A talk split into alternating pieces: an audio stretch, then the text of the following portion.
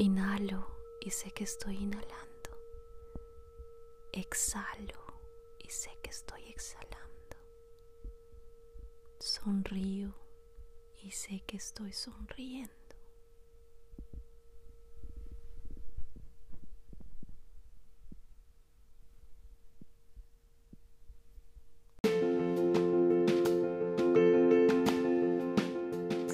La respiración y la aplicación del mindfulness. Y bueno, aquí les cuento. El cerebro estresado no nace, se hace. ¿Sabes qué pasa cuando le prestas atención obsesiva a los aspectos negativos de tu vida? Lo que pasa es que le estás ordenando a tu cerebro que construya las los correlatos neurales de tu angustia. Creas angustia en ti. Y cada vez que le prestamos atención a algo, nuestro cerebro hace todo lo posible para facilitarnos que ese algo predomine en nuestra conciencia y lo hace creando las constelaciones neuronales apropiadas. Se trata de un proceso con pleno significado biológico. El cerebro responde al estado de atención.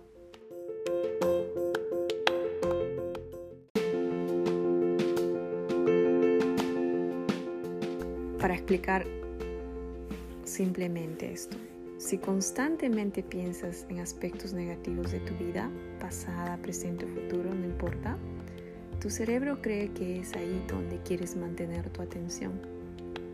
Y para ayudarte crea circuitos cerrados que mantienen tu atención atrapada en la negatividad y tu mente se vuelve un laberinto de pensamientos muy dañinos.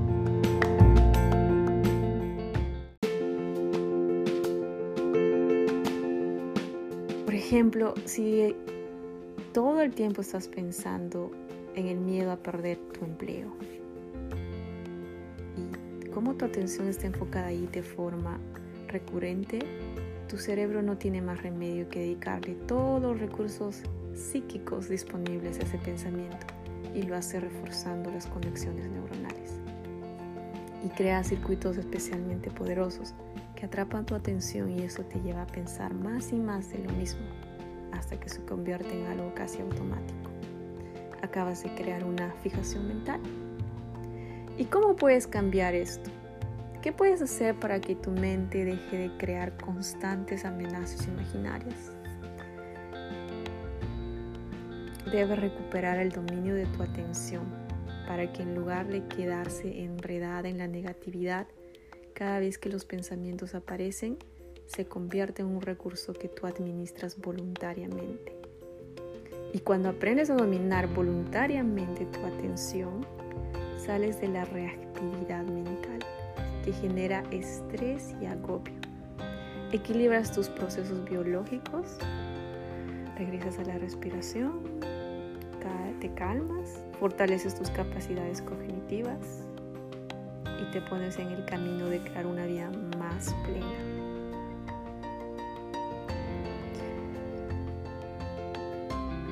Y ahora, ¿cómo podemos lidiar con el estrés?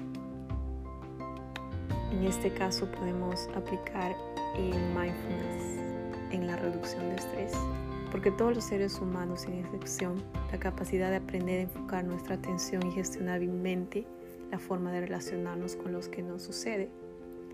Y al cambiar nuestro foco de atención y nuestra disposición interior, el cerebro recibe nueva información con lo que también cambian las respuestas biológicas y ya no es, ya no es, eres muy reactivo. Esto quiere decir que regular nuestra atención es regular nuestro estrés y la mejor forma de desarrollar esta capacidad de autorregulación es sin lugar a dudas incorporar el hábito de práctica de mindfulness o atención plena, que últimamente se ha vuelto tan popular precisamente por su sencillez, su base científica y sus resultados visibles en un tiempo razonablemente corto. El mindfulness o la atención plena te enseña a observar tus pensamientos, sentimientos y emociones desde una posición de calma y sosiego. Aprendes a relacionarte de forma diferente con eso que piensas y eso que sientes, dirigiendo tu atención a la experiencia presente en una actitud de apertura y no juicio. Al practicar mindfulness básicamente aprendes a percibir lo que surge aquí, ahora, en este momento, sin ponerle esa carga emocional negativa tan pesada, sin tanto agobio ni tanto drama. Porque drama es lo que menos necesitamos estos días.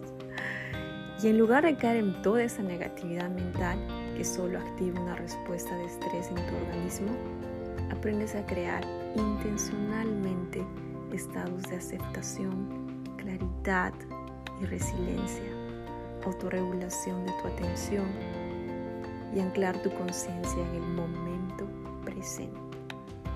¿Y cómo lo haces?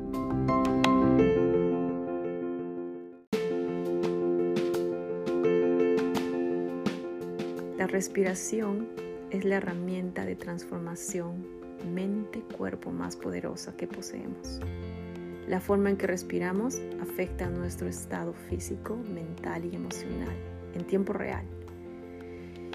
Cuando no prestamos atención a nuestra respiración, solemos hacerlo a un ritmo medio de 15 respiraciones por minuto. Esta respiración de alta frecuencia y baja profundidad inicia una respuesta de lucha o huida en el sistema nervioso, o sea, estrés. ¿Por qué? Porque el nivel de dióxido de carbono en el torrente hace que la amígdala, la estructura cerebral encargada de iniciar la respuesta de estrés, se dispare, con lo que muestra, con lo que la respiración se vuelve aún más acelerada y superficial. Y es un círculo vicioso que nos destruye poco a poco.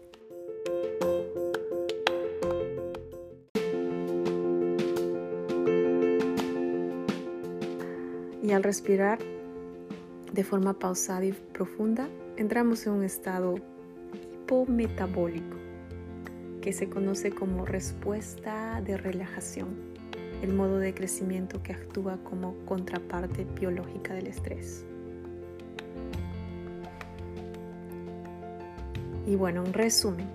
Cuando el estrés, el miedo y la ansiedad aprietan nuestra práctica de mindfulness, le indica a nuestro cuerpo que transforme esos estados interiores en calma y serenidad. Nuestra mente deja de enviarle señales de amenaza al cerebro y al sistema nervioso.